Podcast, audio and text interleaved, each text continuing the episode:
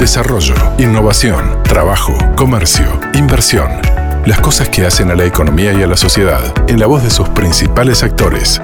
Los empresarios hablan. Un programa de la Confederación de Cámaras Empresariales. Producción general. DOT Comunicación Influyente.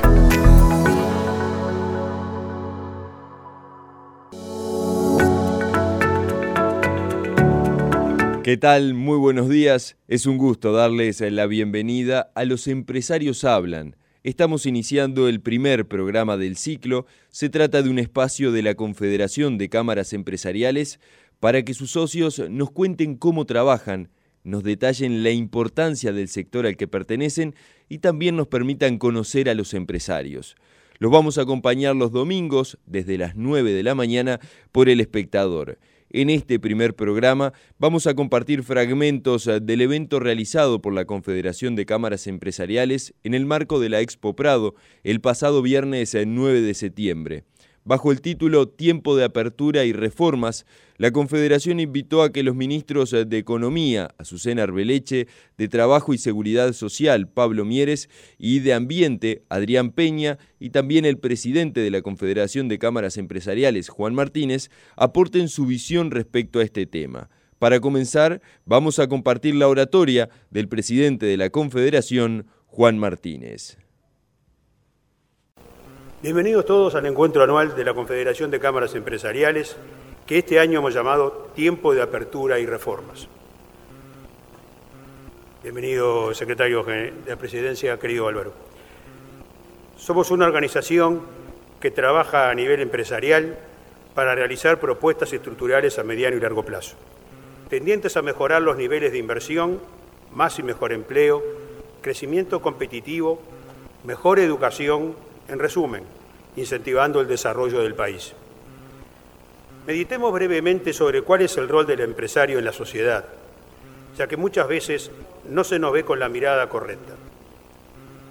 Buenas tardes, Benita.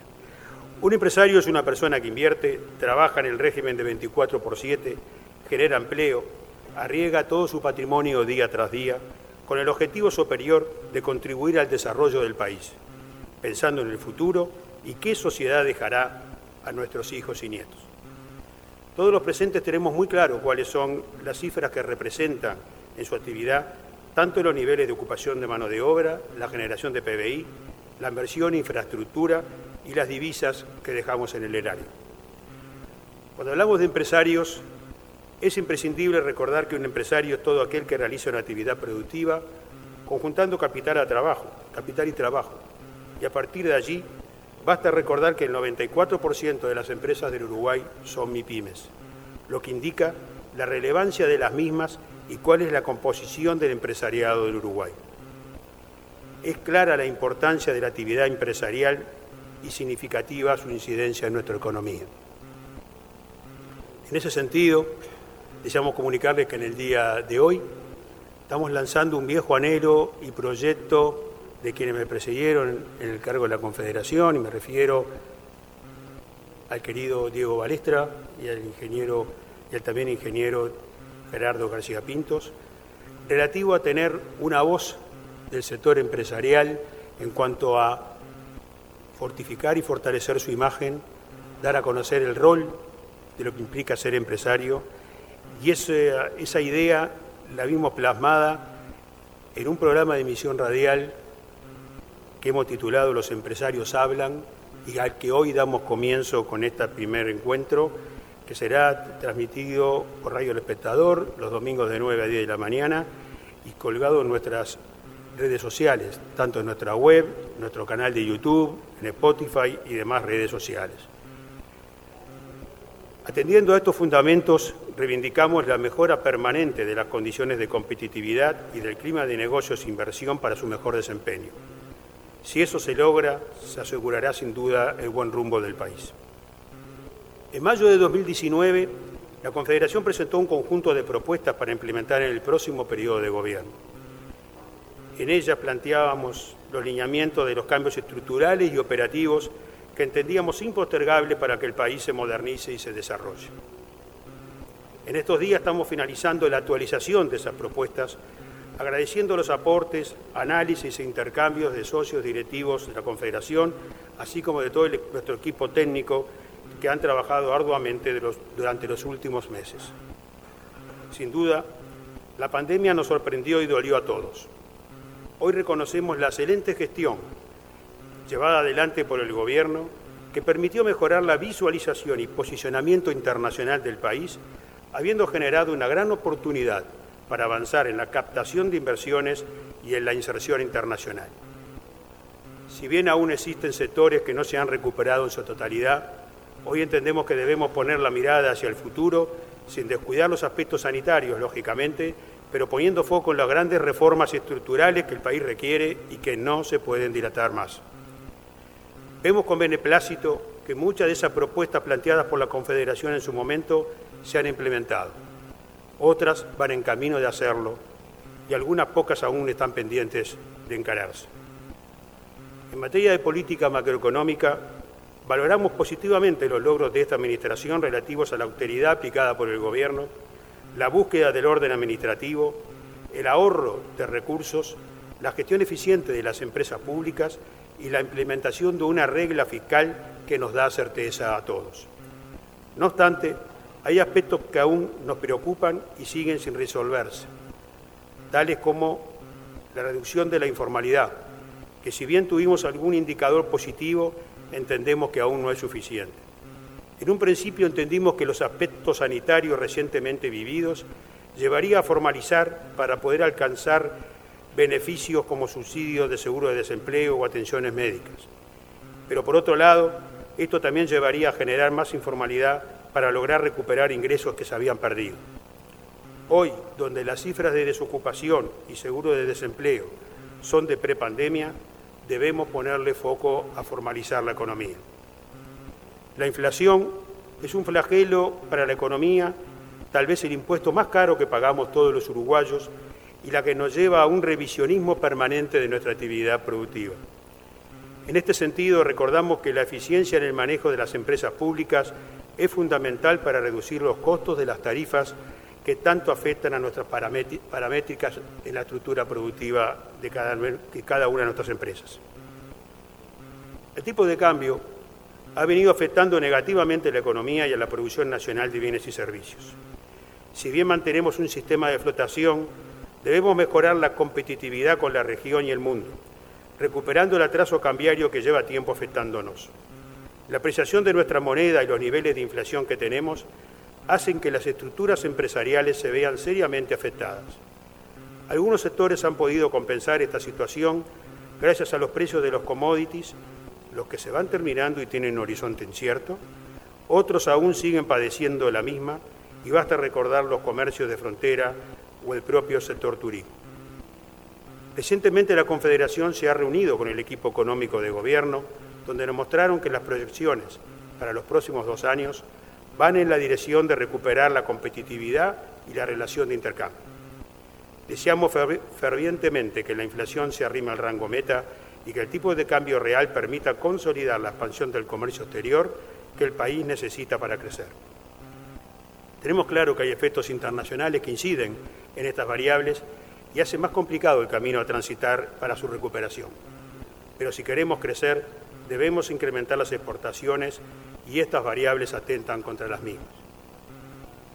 En cuanto a las relaciones laborales, es otro gran capítulo en el cual esperamos la aplicación de las recomendaciones de la OIT sobre el convenio firmado por Uruguay, así como en lo relativo a la ley de negociación colectiva, que tiene 80 años, y vaya, se habrá cambiado la realidad del trabajo en este, en este tiempo. Hoy es fundamental actualizar la normativa laboral en un mundo que exige más flexibilidad en el desempeño de las tareas, así como una negociación bipartita y que permita descuelgues ágiles en caso de ser necesarios. Somos conscientes que, si bien algunos aspectos están en proceso, los mismos aún no han culminado de, implementarse y creemos que son impostergables.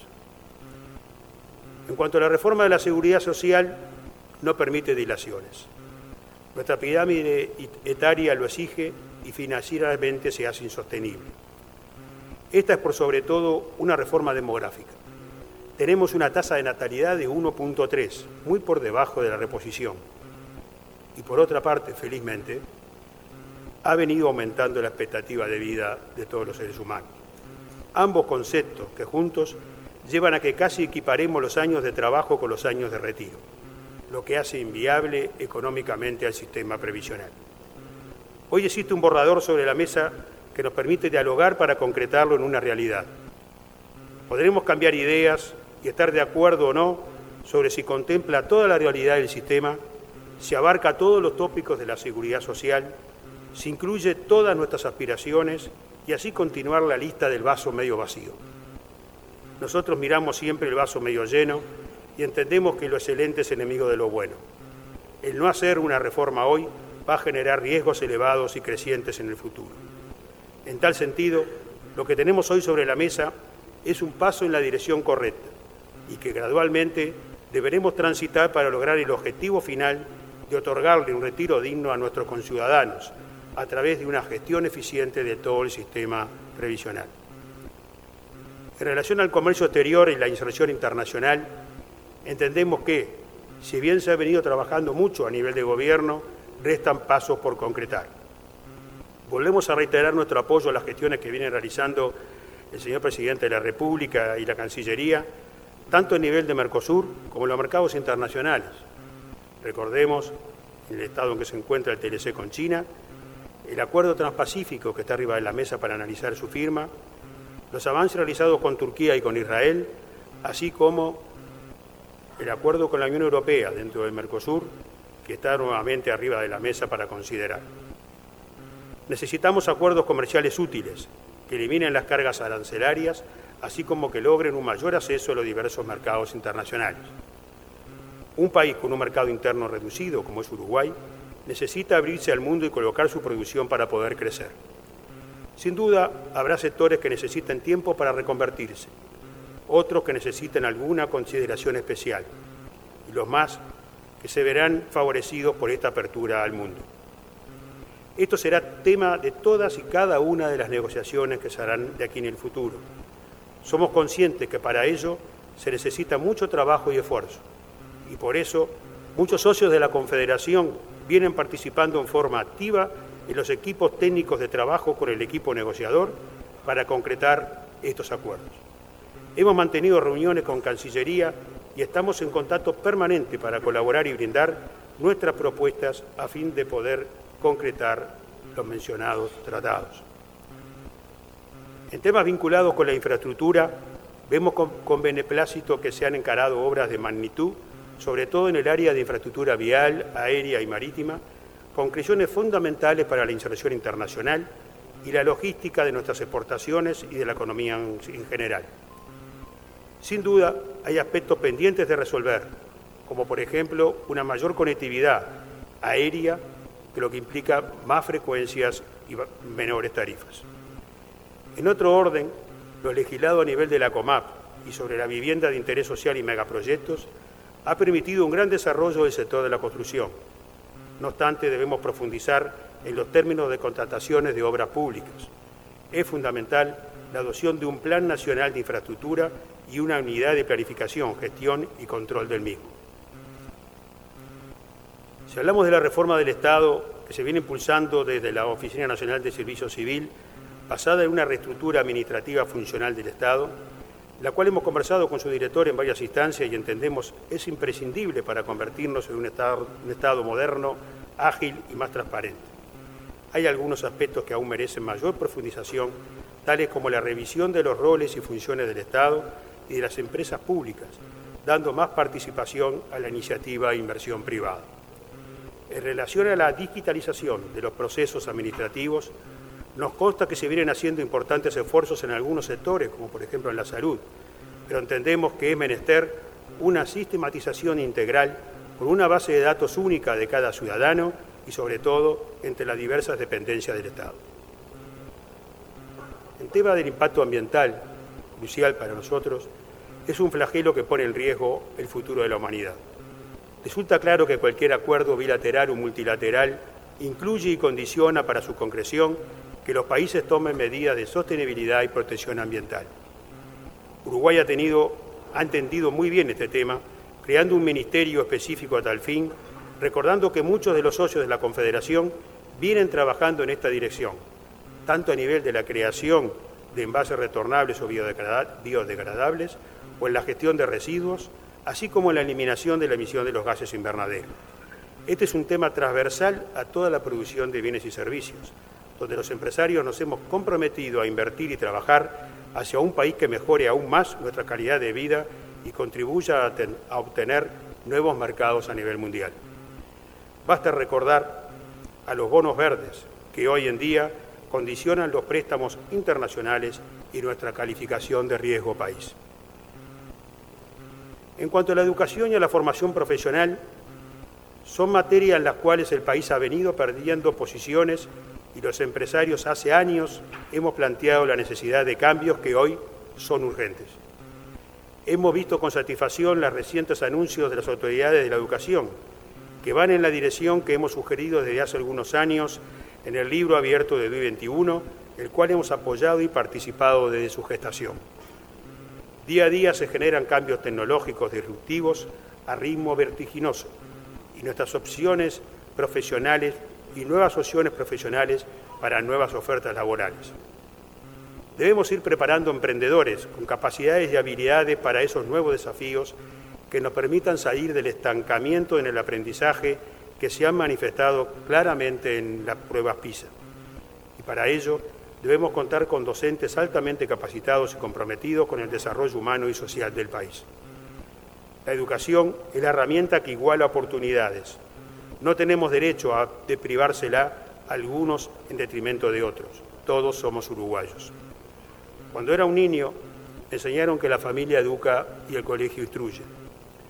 Este axioma lamentablemente ha perdido vigencia en algunos estratos sociales y por eso, hoy más que nunca, debemos generar centros de capacitación que cumplan ambos roles y a tiempo completo, como lo son, por ejemplo, los centros María Espínola. Compartimos la reforma planteada por el Codicen de la NEP y deploramos las actitudes de violencia sucedidas recientemente. Somos defensores de las libertades individuales, basadas en el diálogo y en el respeto mutuo, pilares fundamentales de una democracia republicana de la que Uruguay ha dado ejemplo al mundo y nunca debe apartarse. Solo seremos un pueblo libre si tenemos un pueblo educado, y si tenemos un pueblo educado, podremos producir bienes y servicios de alta calidad y tecnología que nos permita incorporar alto valor agregado, marcando un gran diferencial en nuestras exportaciones. Eso nos permitirá exportar productos y servicios de alto valor agregado y por consiguiente captar más divisas e inversiones, siendo conscientes que su destino será en la aplicación de las políticas sociales que eleven la calidad de vida de todos los uruguayos. Este debería ser la base de nuestro gran desarrollo.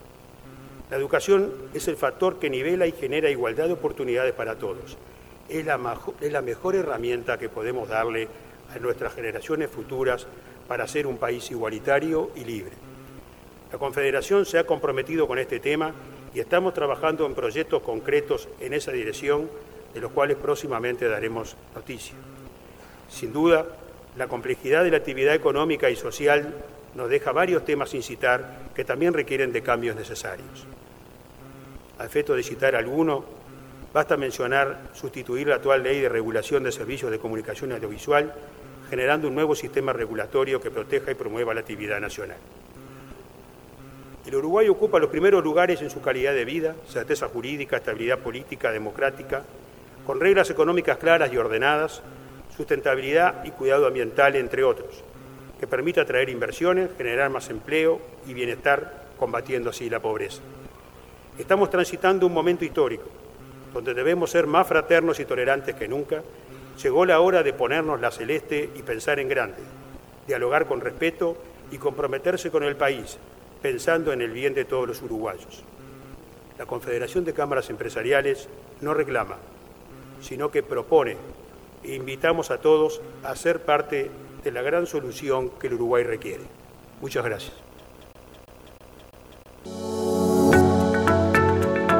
Hasta ahí escuchaban al presidente de la Confederación de Cámaras Empresariales, eh, Juan Martínez.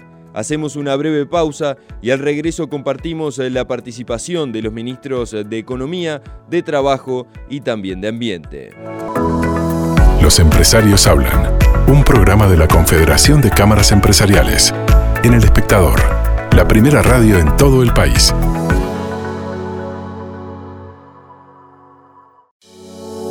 Los empresarios hablan, un programa de la Confederación de Cámaras Empresariales. Domingos de 9 a 10 horas, en El Espectador, la primera radio en todo el país.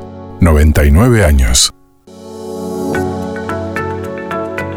Continuamos en Los Empresarios Hablan en este ciclo de la Confederación de Cámaras Empresariales y vamos a seguir repasando lo ocurrido el pasado viernes, el 9 de septiembre, en el evento organizado y desarrollado en la Expo Prado, donde participaron los ministros de Economía, Susana Arbeleche, también el ministro de Trabajo, Pablo Mieres, y el ministro de Ambiente, Adrián Peña. A continuación vamos a escuchar a los secretarios de Estado. Un, placer estar acá. Eh, que me toca, yo si bien iba a venir a acompañar a la ministra de Economía, eh, por, un pequeño percance que tuvo la ministra, eh, me, tocó estar acá, pero yo quiero decir que, de alguna manera es una tarea que, de alguna manera es relativamente fácil, y yo digo por, por la enorme coordinación, y yo quiero empezar destacando por ahí, la enorme coordinación que desde los responsables de las distintas políticas económicas hemos tenido a lo largo de este tiempo de gobierno. Coordinación que arranca todos los lunes bien temprano de mañana, donde claramente todos tenemos y sabemos la agenda de los demás, coincidimos en, todos los temas, coincidimos en la visión y ese, esos lunes de mañana que se transforman en mensajes a cualquier hora y en cualquier momento durante la semana, eso facilita porque uno sabe de alguna manera la agenda de cada uno de los, de los de quienes nos tocan responsabilidades en la, en la política económica. Y yo por eso quiero, quiero partir de ahí, si bien sobre el final me voy a referir a temas que me, competen más directamente, voy a tratar de, hacer, sobre todo resaltar algunos denominadores comunes que tiene esta política económica que de alguna manera lleva este gobierno.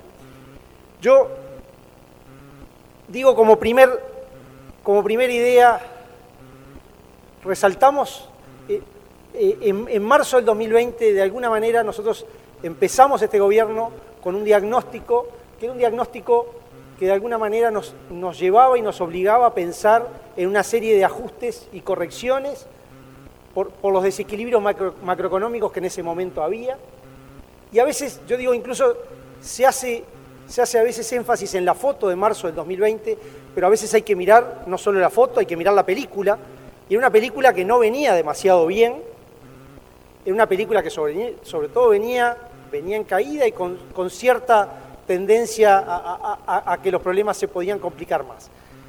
Con lo cual el diagnóstico al principio era que había que hacer un montón de correcciones, una serie de reformas, claramente estaban en el programa, y así se inició.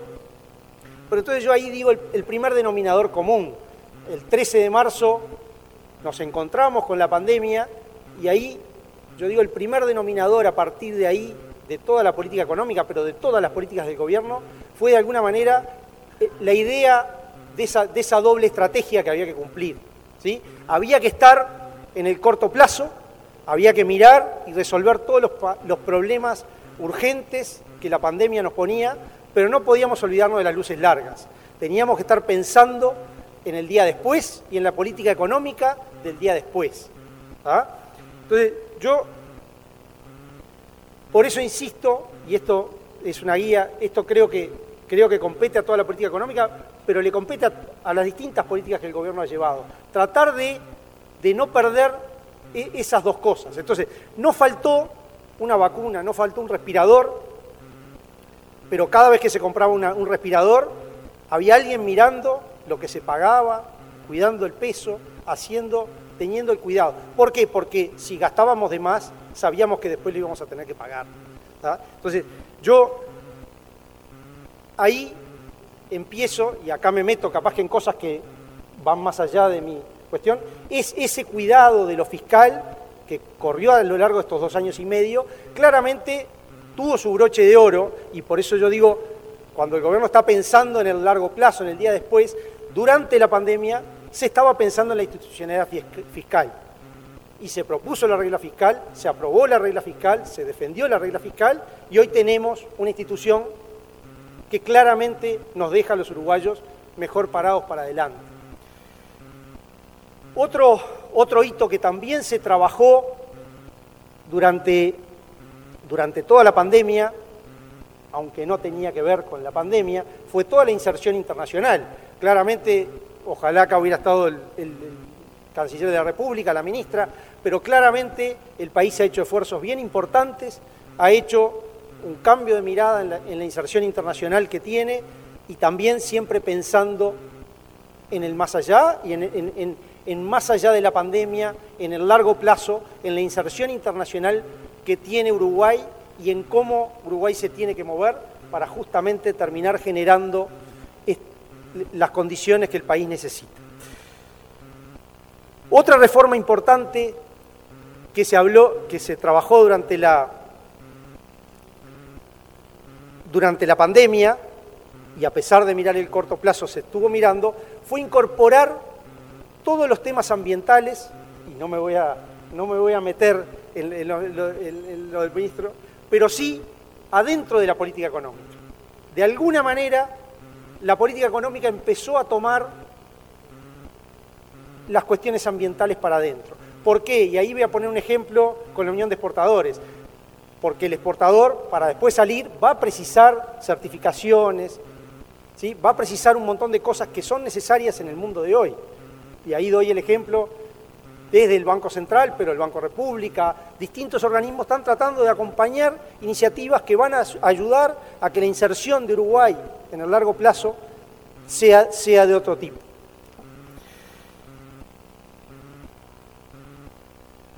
Yo digo, además de este dilema del, corto y el largo plazo, otro denominador común tiene que ver con la visión que nosotros tenemos del sector privado. Y acá es bien importante, el presidente Martínez recién mencionaba, Uruguay tiene una tradición democrática de larga data, reconocida, una estabilidad, y tiene unas reglas y unas instituciones muy buenas. Y eso es lo que también, ese es el sostén principal de todo lo que hacemos los uruguayos. Pero es importante que sigamos construyendo esas instituciones, esas reglas y dando las señales para que el sector privado, después con reglas claras, con instituciones claras, donde uno sepa hacia dónde se dirige, el sector privado termine tomando decisiones, termine invirtiendo, termine desarrollando empresas, haciendo crecer sus empresas. Entonces, reglas claras, para que el sector privado también se maneje adecuadamente. Los empresarios hablan, un programa de la Confederación de Cámaras Empresariales, en El Espectador, la primera radio en todo el país.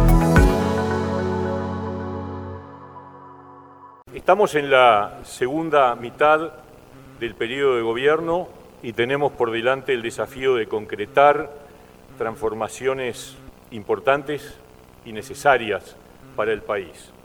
Yo me voy a referir en primer lugar a una que está muy directamente vinculada con mi cartera, que es la, propuesta de reforma de la seguridad social. La reforma de la seguridad social es una necesidad que fue reconocida por todos los partidos y por todos los candidatos en la campaña electoral del 2019. Tenemos un problema de sostenibilidad del sistema que tiene como factor estructural nuestra situación demográfica. Juan se refería a ello en su intervención. Y no solo la situación actual, sino su tendencia futura. Extensión de expectativa de vida, eso es una gran noticia, es resultado de cosas muy positivas que el país ha construido, que permiten que todos los uruguayos vivamos más y lleguemos a edades mayores en mejores condiciones, y baja de natalidad, que es una típica conducta de las sociedades más modernas, que postergan paternidad y maternidad y que por lo tanto reducen el número de hijos. Pero la consecuencia con respecto al régimen de seguridad social, y esto lo sabemos todos, es que afecta la sostenibilidad la sostenibilidad del sistema de seguridad social que cada vez expresa eh, componentes de mayor dificultad para su financiamiento. Pero también tenemos un régimen inequitativo y extremadamente heterogéneo. Hay una frase del doctor Rodolfo Saldain, que está por allá, que decía, que creo que define muy bien este problema.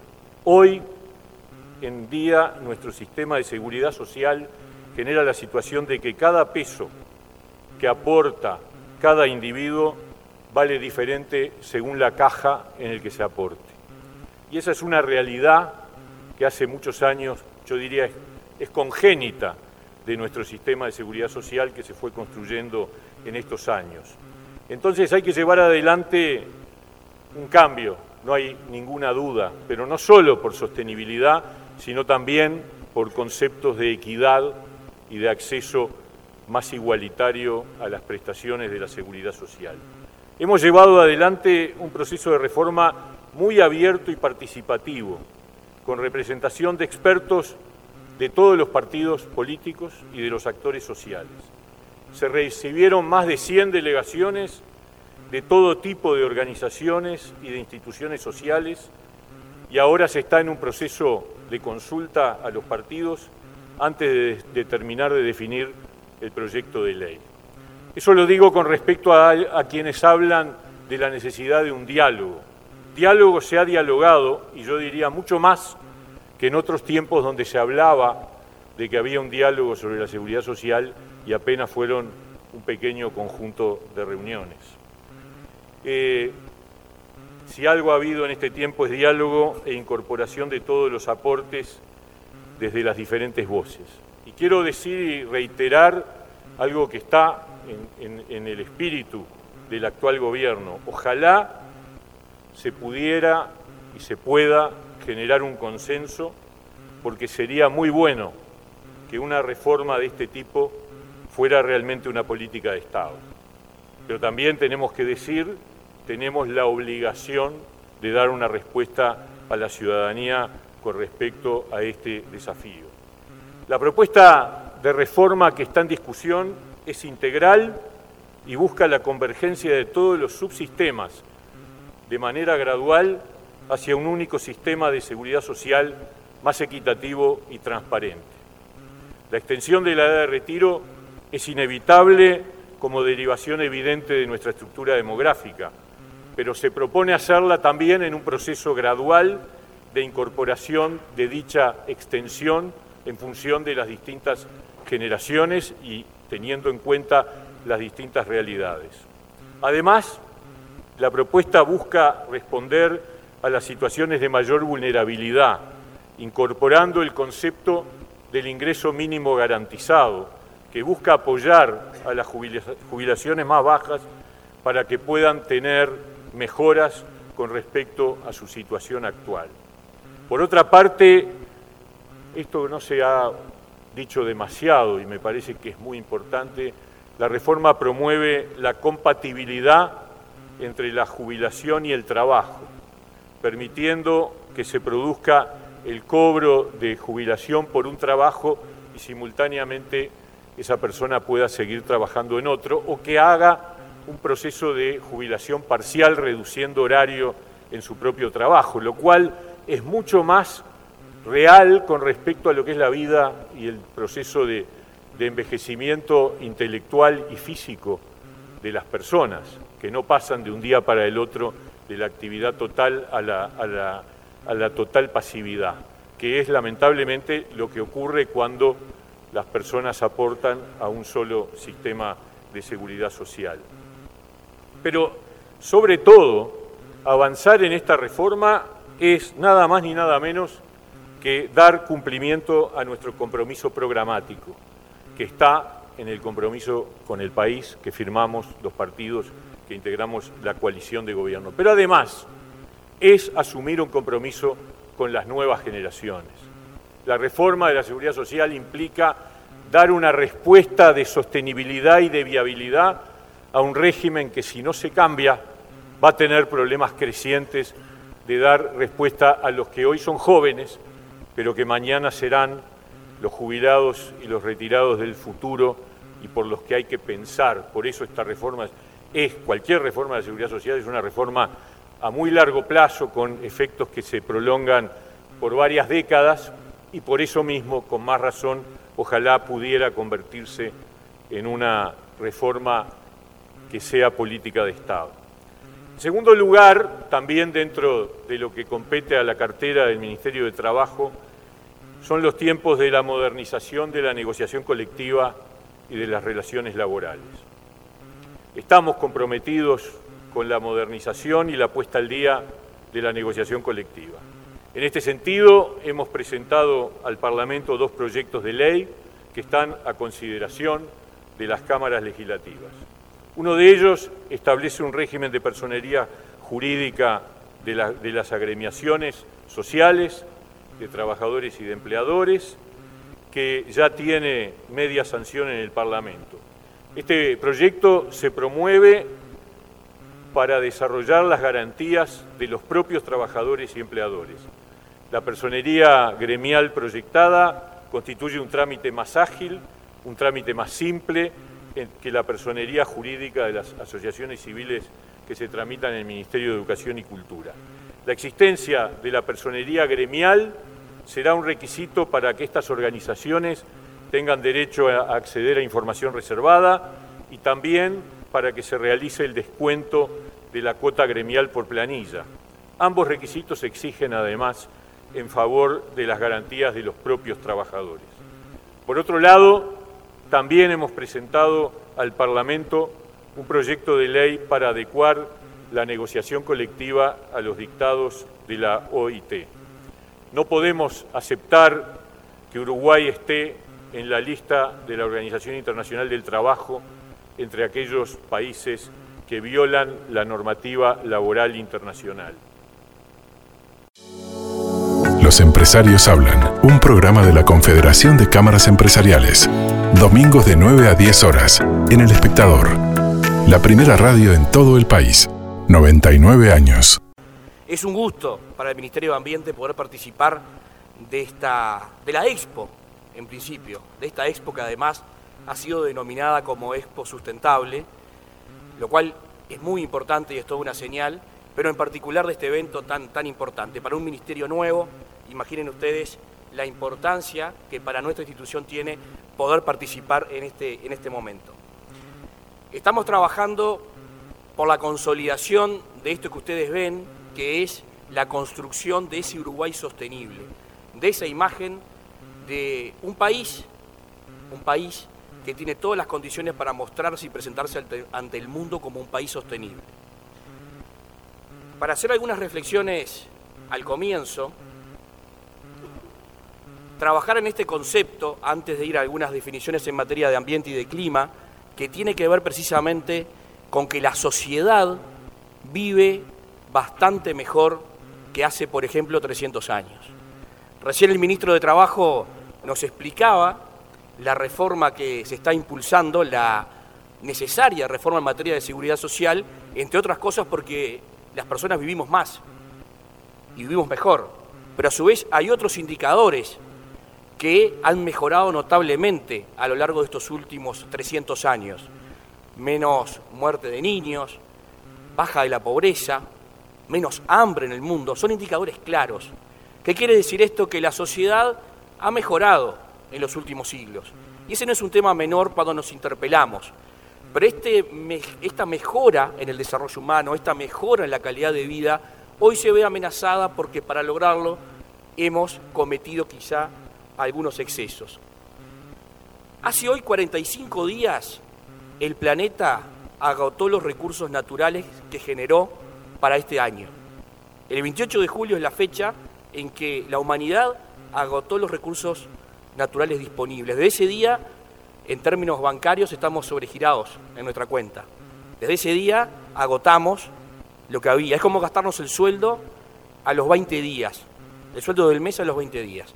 Eso es lo que está pasando. Esa fecha se viene corriendo cada vez más y hoy gastamos en un año prácticamente 1,75. Y esa, eso es lo que lleva a consecuencias que hablen que hoy estamos en un tiempo bien particular porque la humanidad está ante un gran desafío que es enfrentar uno de los problemas más grandes que tiene desde que existe, que es esta crisis mundial climática y ambiental. El problema ambiental más grande de la historia de la humanidad es el cambio climático. Y esa es una realidad que se puede ver de múltiples formas, que se puede medir de múltiples formas. Un tercio de las especies marinas están en riesgo. La mitad de las especies globales están en peligro de extinción. La mitad de los bosques de la superficie boscosa se ha perdido del 90 a hoy. 600.000 personas murieron en los últimos 10 años por efecto del cambio climático y se estima que entre el 2030 y el 2050 esa cifra aumente en 250.000 personas por año, sobre todo personas más vulnerables de los países más pobres del mundo. Dice la Organización Mundial de la Salud que 9 de cada 10 personas del mundo respiran aire contaminado. Y esta es una realidad. Esta es una realidad. Nosotros no somos causantes del problema del cambio climático porque apenas emitimos el 0,04% de las emisiones que explican el cambio climático, pero somos grandes afectados por el cambio climático. Y este problema no es un problema que vaya a venir al Uruguay, es un problema que ya está en el Uruguay.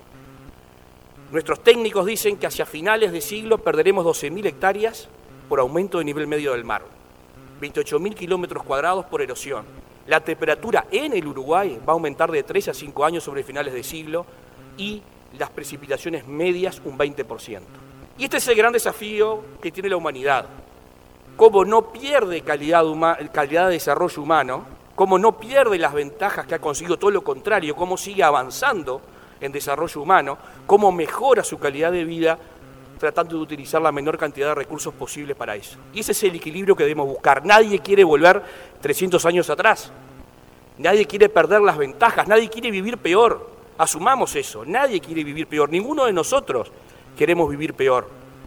Pero tenemos que hacerlo en equilibrio con el medio ambiente y buscando las soluciones para, porque si no perderemos todo.